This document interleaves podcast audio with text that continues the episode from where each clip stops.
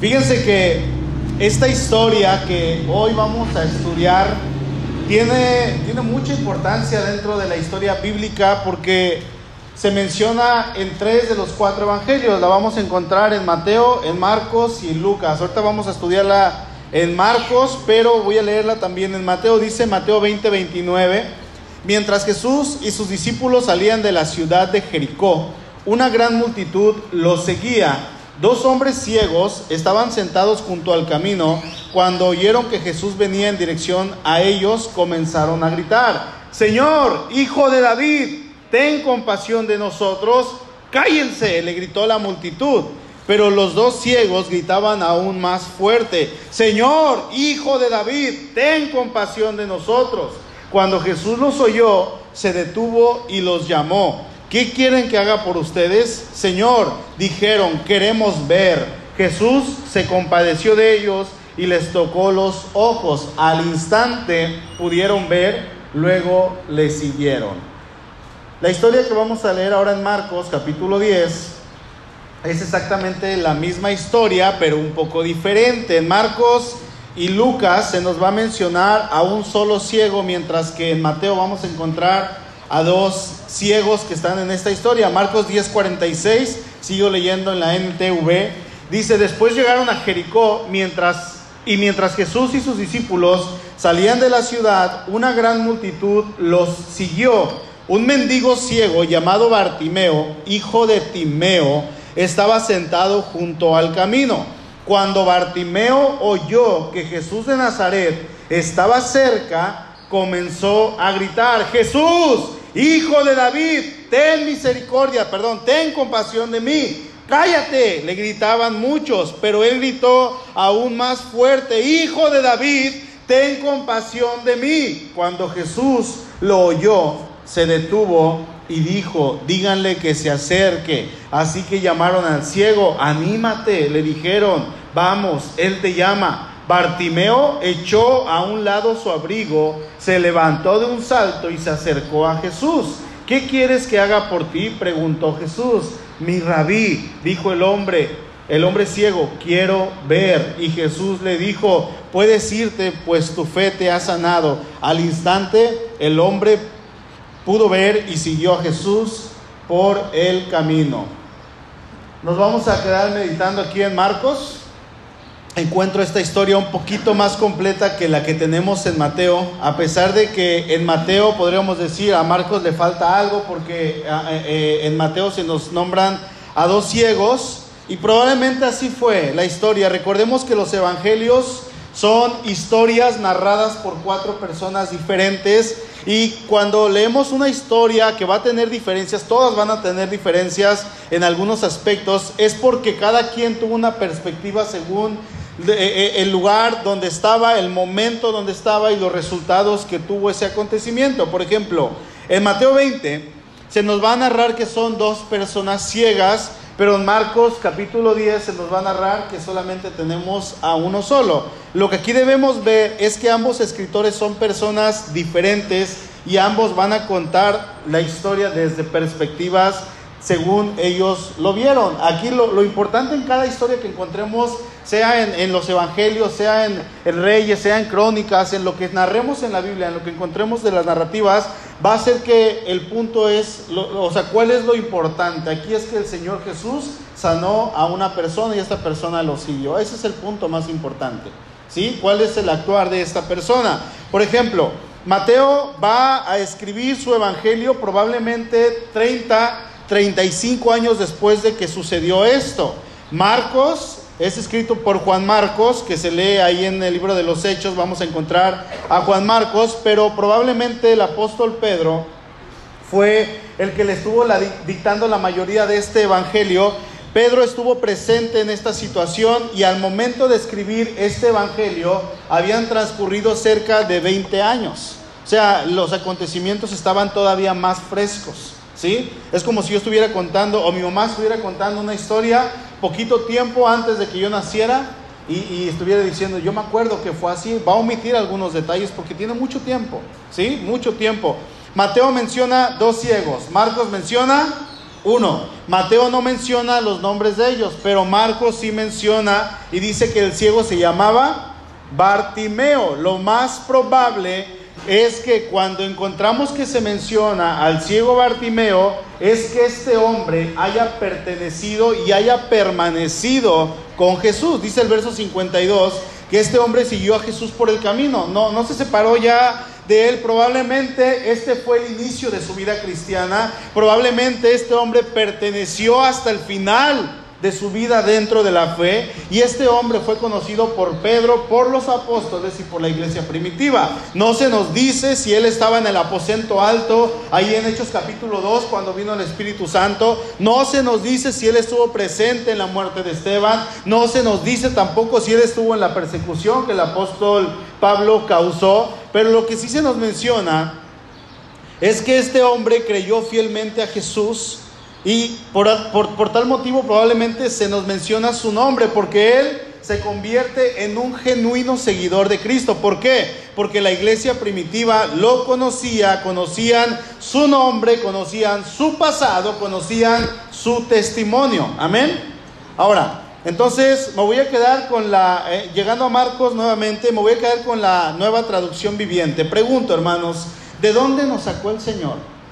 Cada quien va a tener una historia diferente. Creímos genuinamente, así como este hombre lo hizo, que éramos antes de Cristo y qué somos ahora que hemos creído.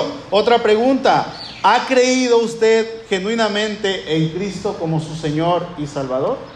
Y la última es, si usted ha creído, ha decidido dar ese paso de fe que requiere cuando uno ha creído en Él. Bueno, estamos en Marcos 10. Vamos a analizar algunos puntos que vamos a encontrar en esta historia. Dice el verso 46. Después llegaron a Jericó y mientras Jesús y sus discípulos salían de la ciudad, una gran multitud los siguió. Un mendigo ciego llamado Bartimeo, hijo de Timeo, eso es muy importante, ¿eh? estaba sentado junto al camino. Cuando Bartimeo oyó que Jesús de Nazaret estaba cerca, comenzó a gritar, Jesús, hijo de David, ten compasión de mí. Y vamos a ver, en primer lugar, hermanos, que el creer comienza por el oír. ¿Sí? El creer comienza por el oír. Jesús va con sus discípulos hay una gran multitud siguiendo al Señor y obviamente entre esta muchedumbre de gente nadie iba a fijarse que había un hombre ciego tirado ahí junto al camino, acostado, probablemente parado sin hacer nada. Yo me imagino que él estaba postrado en piso, tirado, sentado, no sé. Eh, probablemente los discípulos ni siquiera se dieron cuenta de que a las orillas había un hombre tirado, un hombre que era ciego era un mendigo y para casi todo el pueblo este hombre era un donadie. Esa era la realidad. Los ciegos eran personas que eran rechazadas por la sociedad porque no eran productivas. Ellos no podían valerse por sí mismos. Sus padres, cuando los ciegos crecían, sus padres los llevaban junto a las entradas de las ciudades para que todo aquel que pasara por ahí, si se dignaba en su corazón, pues le diera una monedita. Ahí te va una limosna para que comas algo muerto de hambre y los pateaban. Eso pasaba. Vimos que este hombre, ¿cómo se llamaba? Bartimeo. ¿De quién era hijo? De Timeo. Ahora, aquí hay algo bien interesante, hermanos. La palabra Bartimeo es una palabra griega, no se la necesitan aprender, Bartimaios. Esta palabra es, es una palabra compuesta en dos es bar y la otra es timaios. Bar significa, eh, es una palabra de origen caldeo y bar significa hijo de. O sea, él era hijo de Timeo. Bartimeo era un israelita, pero aquí en la historia se nos menciona su padre y su padre dice que era Timeo. ¿Saben qué significa Timeo? Timeo significa el impuro. El impuro, pero aquí algo sumamente interesante. Timeo se refiere a alguien que era impuro en un sentido religioso. Era una persona impura en un sentido religioso. ¿A qué se refiere esto? Bueno, este hombre, Timeo, papá de Bartimeo, él no podía acercarse a cualquier cosa que tuviera que ver con Dios porque este hombre era impuro. Vayan buscando ahí en su Biblia Deuteronomio, por favor, capítulo 23. No me pierdan Marcos. Se nos va a explicar aquí en esta porción que cierto grupo de personas no podían entrar a la presencia del Señor ni a ministrar, ni a adorar, ni a cantar, ni a servir, ni a hacer cualquier cosa que estuviera relacionada con el servicio y la adoración al Señor. De hecho, el tema que tiene el encabezado ahí en la Reina Valera 60, para algunas personas o quizá para todas podría sonar algo eh, despectivo y cruel, ¿verdad? ¿Cuál es el tema? Los excluidos de la congregación. Imagínense, hermano, usted no puede entrar aquí porque está feo. Pues nadie entraría más que yo. Nadie solito, puras mujeres aquí predicando. A puras mujeres y solamente yo. No, nadie podría. 23.1. No entrará en la congregación, fíjense, de Jehová el que tenga magullado los testículos o amputado su miembro viril. No entrará el bastardo en la congregación de Jehová ni hasta la décima generación. No entrará en la congregación de Jehová. No entrará el amonita ni moabita en la congregación de Jehová ni hasta la décima generación de ellos. No entrarán en la congregación de Jehová para siempre. El Señor puso unas reglas en cuanto a aquellas personas que si querían entrar o no querían entrar a su pueblo o a servir dentro del santuario del Señor. Aquí la palabra congregación se refiere tanto a Israel como nación, o sea, al pueblo de Israel en general, pero también se refiere al santuario, al templo del Señor. A eso se está refiriendo, a la administración al Señor.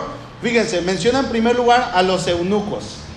Los eunucos no podían entrar porque era una práctica muy antigua. Los padres en el oriente, ellos mismos mutilaban a sus pequeños. Los castraban o les quitaban su miembro viril ¿Para qué? Para que ellos fueran capacitados a trabajar en casas grandes como eunucos, en casas de reyes, los llevaban y decían, mira, este es un hijo que yo te traigo, va a servir, no va a tocar a tus mujeres en tu harén, él puede estar al servicio, desde pequeño ha sido entrenado para esto, ha sido capacitado para esto. Era algo cruel. Los bastardos, bueno, esta exclusión, en este caso como en el anterior, tenía por motivo de tener prácticas que eran vergonzosas, pero demasiado comunes porque ellos tenían mucho trato con los extranjeros. Los bastardos, por lo general, eran hijos de una israelita, pero también su padre era alguien extranjero, un moabita, un filisteo, una monita, un fereceo, un jerjeseo y cualquier tipo de personas que no fuera israelita, era el padre, pero la madre judía. Entonces, estos hijos se convertían en bastardos, ¿sí? Esta clase de personas estaba prohibida. Los amonitas y los moabitas. Ellos estaban excluidos porque sin provocación, no sé si se acuerdan ahí en la historia, ellos se unieron para alquilar un adivino para que maldijera a los israelitas. ¿Se acuerdan de Balaam?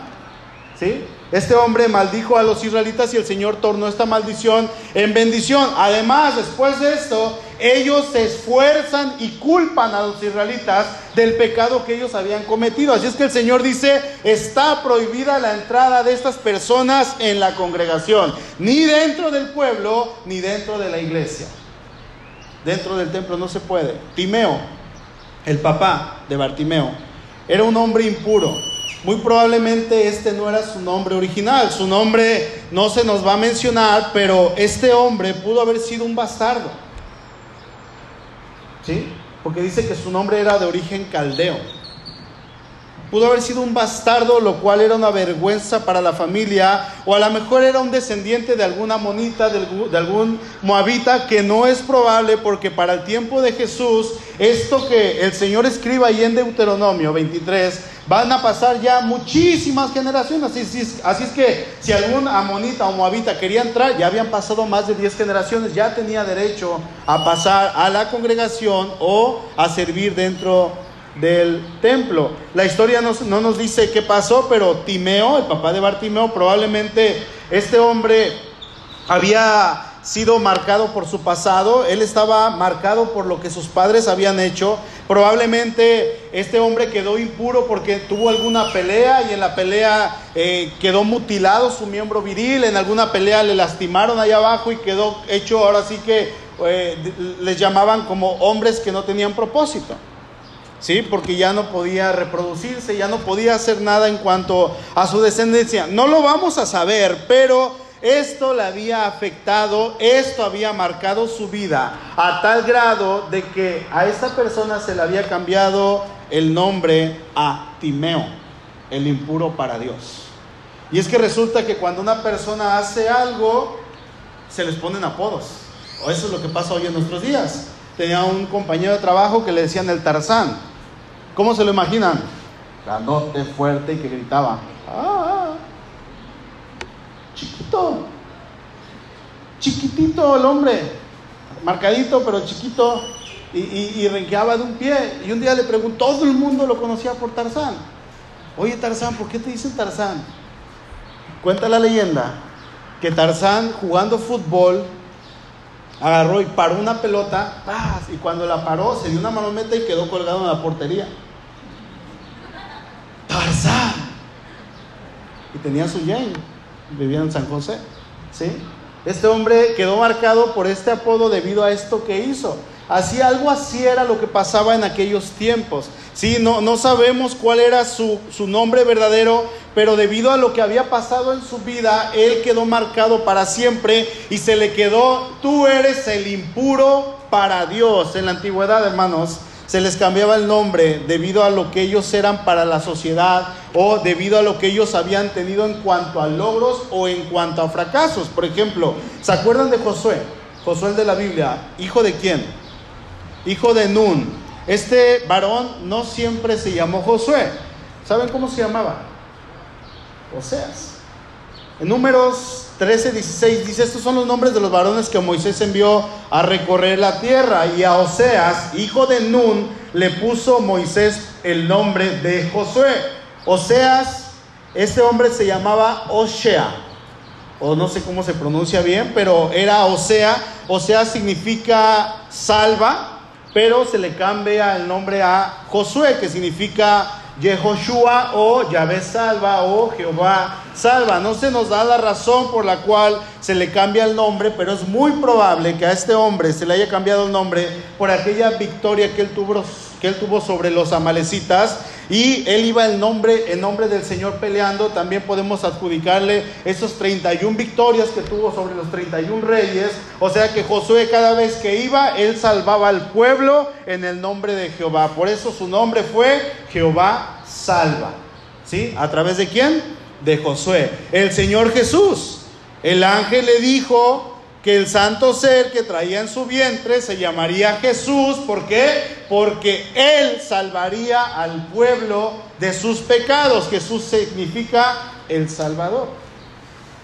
Así es que era lo que se acostumbraba en Antiguo Oriente. Entonces, Timeo, el papá de Bartimeo, era un hombre israelita. Probablemente la gente lo despreciaba y lo hacían menos. Este hombre tenía, hermanos, cero posibilidades de poder llevar una alabanza a Dios. Él no podía estar aquí cantando, no hubiera podido jamás estar cantándole al Señor. Tú eres el Dios que adoramos, el Todopoderoso y Soberano. Él jamás, ni pensarlo, ni siquiera entrar. Allá afuera te quedas, impuro. Allá te quedas. ¿Sí? Ahora, su descendencia iba a pasar lo mismo. Luego este hombre se casa tiene un hijo y resulta que el hijo le sale ciego. ¿Qué dirían muchos? Está salado. Está salado, Timeo, porque oye, estás maldecido realmente. Al tener un hijo ciego y pobre todavía, este hombre, Bartimeo, ya su hijo, iba a ser catapultado automáticamente para vivir el resto de su vida como un mendigo. La ceguera era considerada como un castigo de Dios por el pecado. Dice Juan 9.1, al pasar Jesús vio a un hombre ciego de nacimiento y le preguntaron sus discípulos diciendo, Rabí, ¿quién pecó, este o sus padres para que haya nacido ciego? Si analizamos la historia de Bartimeo, vamos a mirar que en cuanto a este pensamiento que el pueblo tenía, era que ellos pensaban que por el pecado de sus padres los hijos nacían así, malditos. ¿Sí? Timeo había pecado y como resultado le nació un hijo ciego. Me decía una vez un amigo que eh, tiene una hija que tiene algún, alguna enfermedad un poco extraña, es rara su enfermedad. Y este, este amigo me decía cuando ellos cometieron ciertos pecados en su vida, eh, decía, yo estoy seguro que mi hija nació así por nuestros pecados. Yo estoy seguro que esto es un castigo de Dios, pero hermanos, la Biblia no avala esto. Esto es, el Señor no obra de esta manera. Jesús también rechazó este pensamiento cuando Él se dispuso a sanar a los ciegos. Dice el verso 3, respondiendo Jesús, eh, no es que este pecó ni sus padres, sino para que las obras de Dios se manifiesten en Él. Así es que con todo esto vamos a ver que Bartimeo era un hombre que, hermanos, no tenía la posibilidad ni esperanzas de estar en la presencia de Dios. Él era un hombre destinado a qué? A mendigar. ¿Sí? A eso estaba destinado. Sin embargo, el Señor va pasando por ahí, probablemente Bartimeo ya había escuchado acerca de Jesús y escucha que va pasando y él comienza a clamar, dice el texto ahí en Marcos 10, que este hombre estaba sentado junto al camino mendigando, verso 47, cuando yo Bartimeo que Jesús de Nazaret estaba cerca, comenzó a gritar, Jesús, hijo de David, gritaba, ten compasión de mí, ¿se dan cuenta? Él oyó que Jesús estaba por ahí que Jesús estaba pasando por ese lugar por el cual él estaba atendido y él comienza a gritar, Jesús. Yo no puedo gritar porque se me salen los gallos. Me voy a echar al hermano Luis que gritara. ¿Sí? Yo no puedo, se me salen, pero este hombre, no importando si tenía gallos o no, comenzó a gritar. Este hombre cree, hermano, en aquel que iba pasando y en su creer él comienza a clamar. No era un susurro, no, no era una plática, no era algo en voz alta. Él estaba clamando realmente, Jesús, hijo de David, ten compasión de mí. Gritaba. Era un clamor desde su corazón. Recordemos que este hombre no era apto para servir al Señor. Este hombre era ceremonialmente impuro, al igual que su papá. ¿sí? Él no tenía la oportunidad de entrar al santuario de Dios y mucho menos adorarle porque era ciego, porque venía de una familia cuya fama eran de los que habían estado manchados por generaciones. Qué terrible, qué terrible. Timeo era el padre, pero su hijo resulta que se llamaba igual. Timeo, porque Bar significa hijo de. Entonces Timeo era tocayo de su papá. Así es que Timeo el padre, Timeo el hijo, impuro el padre, impuro hijo de tal palo, tal astilla, hijo de tigre pintito. Ninguno de los dos hermanos tenía la oportunidad de acercarse a Dios. Ambos ceremonialmente impuros. Ambos ambos religiosamente impuros. Este hombre que no podía ver, pero sí podía escuchar, él había escuchado de un hombre que hacía milagros, que podía sanarle, él ya había dispuesto en su corazón, acorde a lo que había escuchado, el hacerse notar si el Jesús y el Señor pasaba por ahí. Yo no sé si eran dos ciegos o si era uno, probablemente eran dos. Así es que si eran dos que estaban ahí juntos pidiendo limosna, en algún momento se pusieron de acuerdo y dijeron, si pasa el Señor, si pasa Jesús, vamos a gritar, no pares, por favor, no te calles hasta que nos escuche, no nos importa que nos peguen, que nos insulten, que nos pateen. Grita, clama, porque de eso depende que podamos ver. Y ellos creían, ellos habían creído. Dice Romanos 10, 17, así es que la fe es por el oír y el oír por la palabra de Dios. ¿Y qué creen? Ellos habían escuchado de Jesús y resulta que este Jesús, hermanos, ¿quién es? Es la palabra de Dios. En el principio era el verbo en el principio era el logos, traducido, en el principio era la palabra, dice Juan 1. La palabra era Dios. Y él había creído en la palabra. Así es que la fe es por el oír y el oír por la palabra de Dios. Ellos quizá escuchaban los testimonios y quizá en alguna ocasión alguien se dignó a contarles personalmente que Jesús quizá había hecho un milagro en su vida y ellos oían y oían y oían y estaban ansiosos porque Jesús pasara por ahí y eso el Señor lo sabía, fue por eso que el Señor pasó por ahí. Verso 48, cállate, le gritaban. Cállate, no sé cómo era el grito, con patadas, zapes. No sabían quién estaba gritando.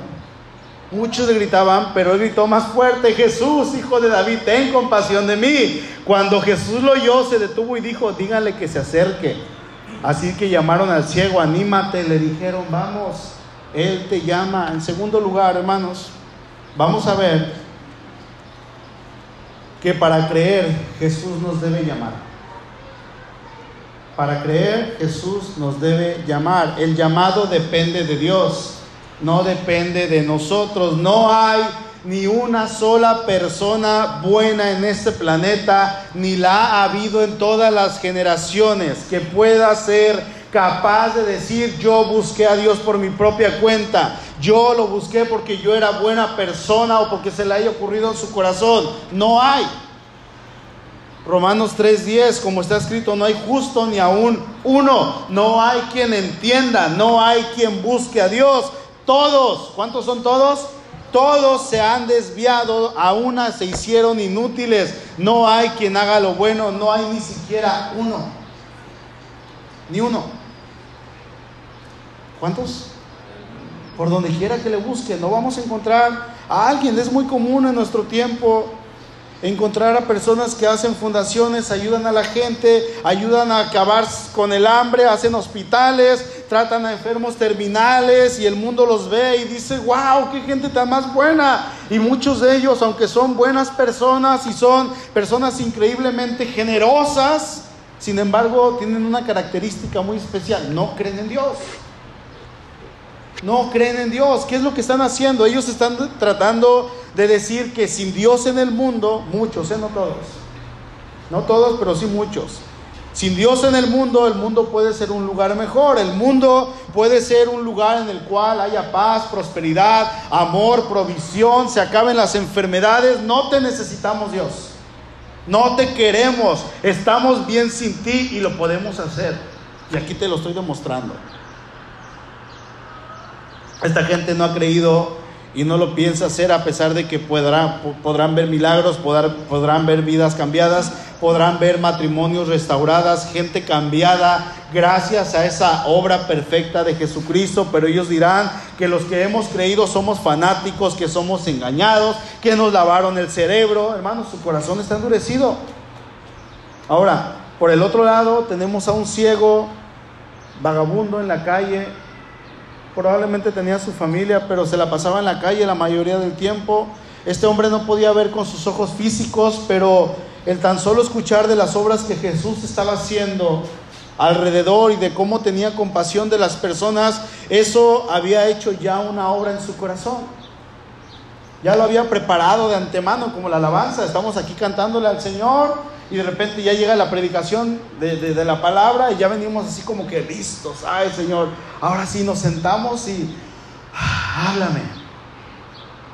Las obras de Jesús ya habían hecho una obra en su corazón. Bartimeo ya había comenzado a creer porque él había escuchado lo que Jesús hacía y probablemente él había indagado y no solamente creía en Jesús como un hombre que hace milagros, como un hombre grandioso, no. Él creía que Jesús era el Hijo de Dios, el Mesías prometido, el Hijo de David, el descendiente directo de David, el Rey prometido. ¿Ha, creído usted de la misma manera que Bartimeo?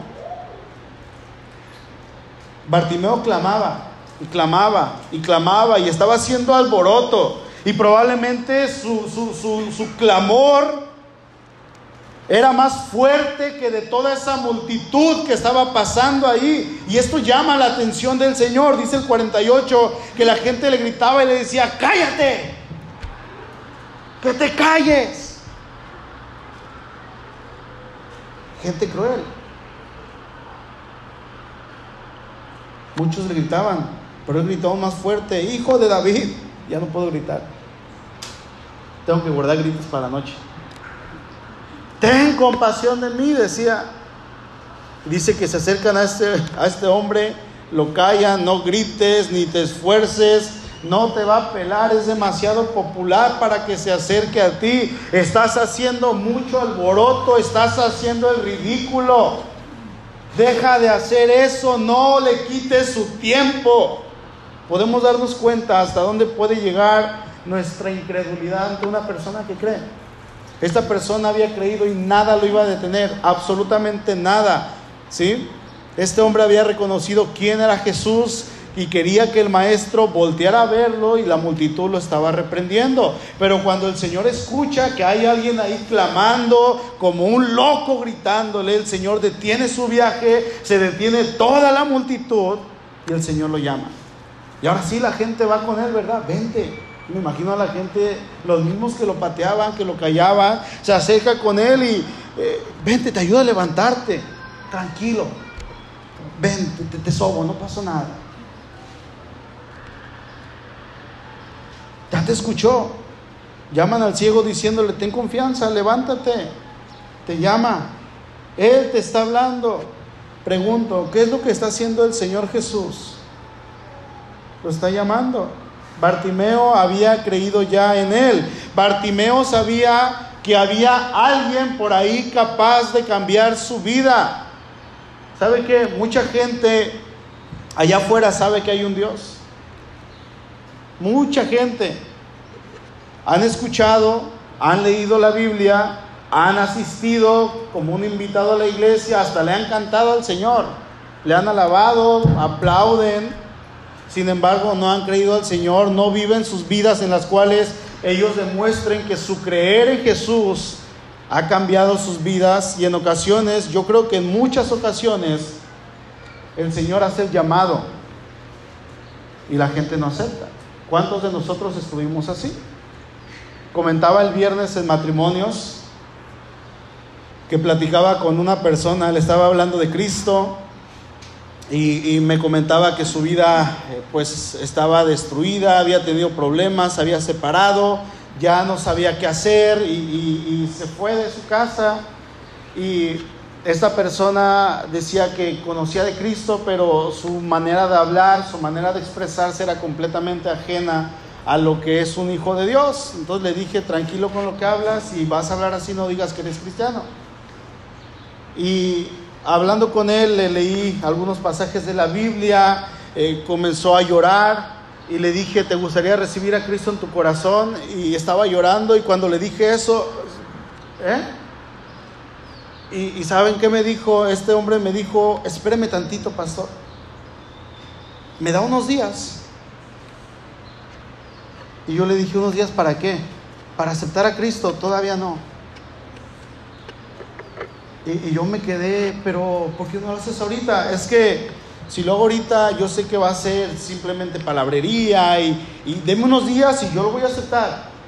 Y le dije, es que eso no depende de mí, eso depende de Dios. ¿Qué tal si te mueres antes? Y esta persona, no, no, no, deme unos días, se lo prometo, en unos días yo lo recibo. Yo no sé si el Señor le va a dar la oportunidad, yo espero que sí, pero la gente escucha de Dios, Jesús llama a hombres y mujeres y muchos de ellos deciden no creer en Cristo Jesús como Señor. Es muy cómodo hacerlo de manera superficial porque esto no requiere un compromiso con el Señor. No requiere un compromiso con Dios, pero a la larga esto va a traer consecuencias que les va a afectar durante toda su eternidad. Vamos a, ver entonces que es hermoso el llamado del Señor, un llamado que cambia vidas, un llamado que transforma vidas, que nos lleva a rendirnos delante de Él, que nos lleva a reconocer tal y como lo hizo este hombre, que Jesús es el Hijo de Dios, el Hijo de David, el Cristo esperado, el único, hermanos, por el cual podemos encontrar salvación, el único capaz de llevarnos ante el Padre. Esto es lo que implica creer cuando Jesús nos llama a ser sus hijos. Podemos ver cuán bendecidos somos al creer. ¿Podemos o no?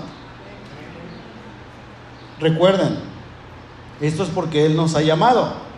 Amén no, nosotros. Entonces, hasta aquí hemos visto que el creer comienza por el oír. Dos, para creer el Señor nos debe de llamar. Y entramos al punto tres.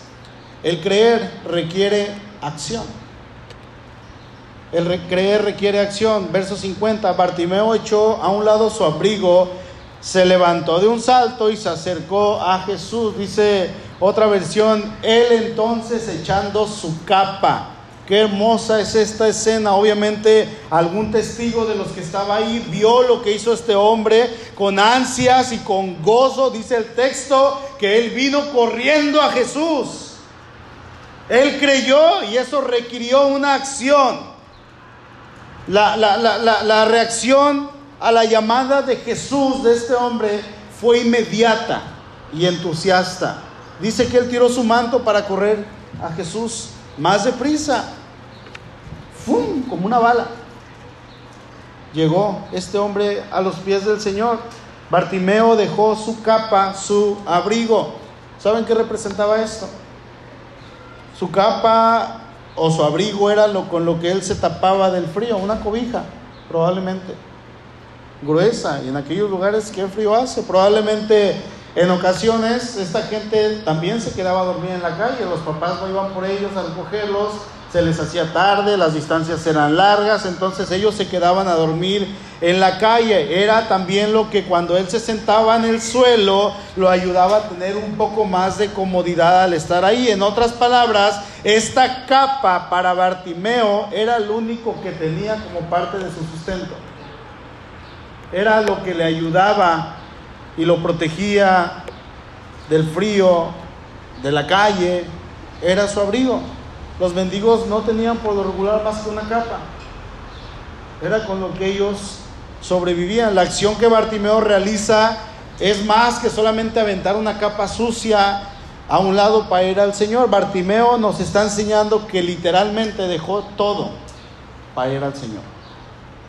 Dejó todo. Cuando creemos el Señor nos hace el llamado y lo que depende de nosotros es tomar esa acción y estar dispuestos a decirle al Señor que por Él estaríamos dispuestos a dejar todo.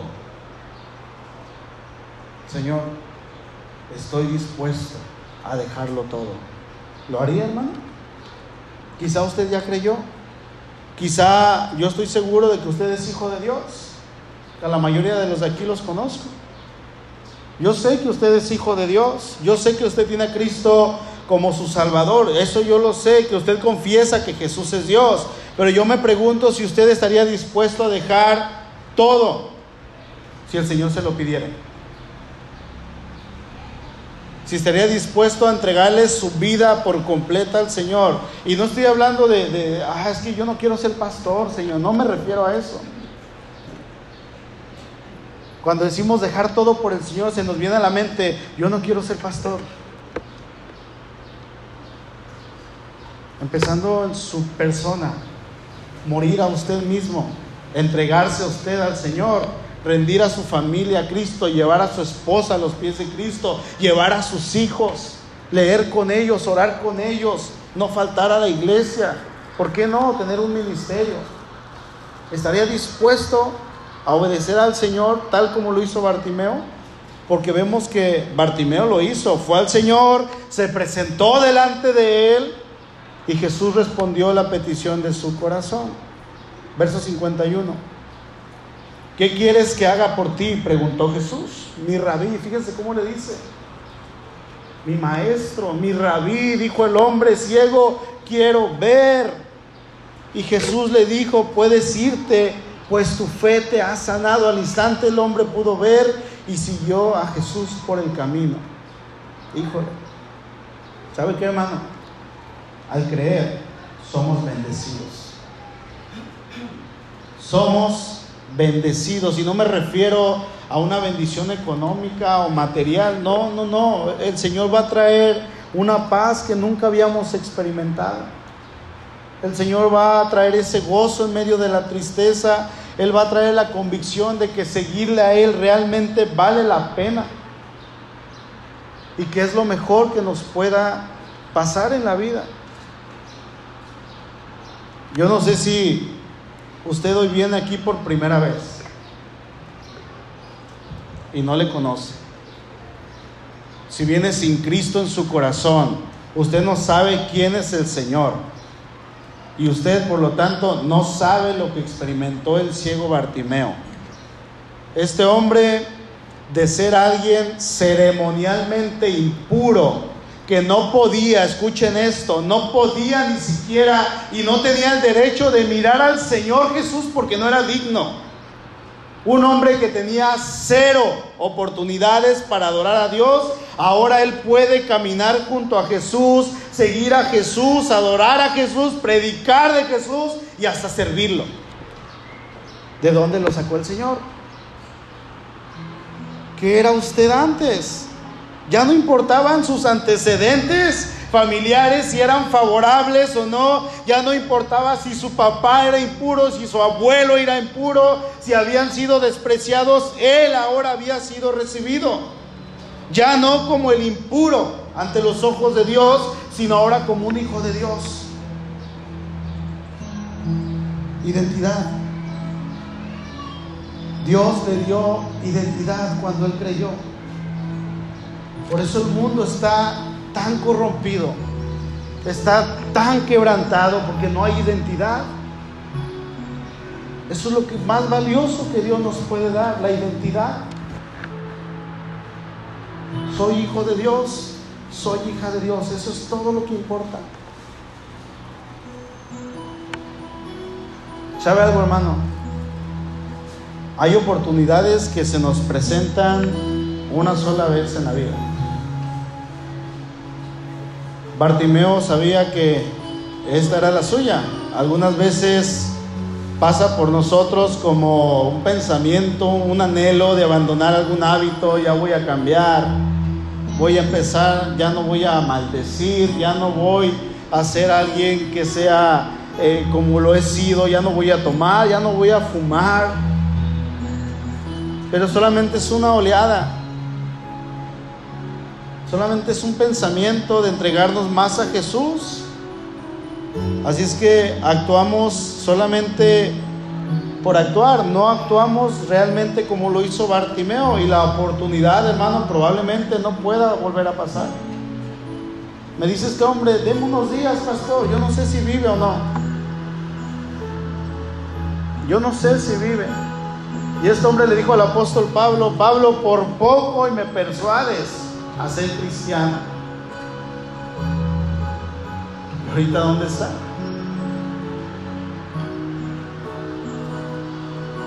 Si usted ya viene conociendo a Cristo, yo le invito a que piense en entregar su vida por completo a Él. Créame, va a ver la bendición.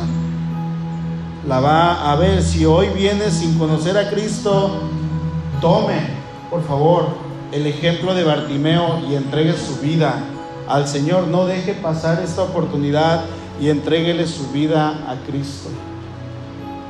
Amén. Nos ponemos de pie, vamos a orar, por favor.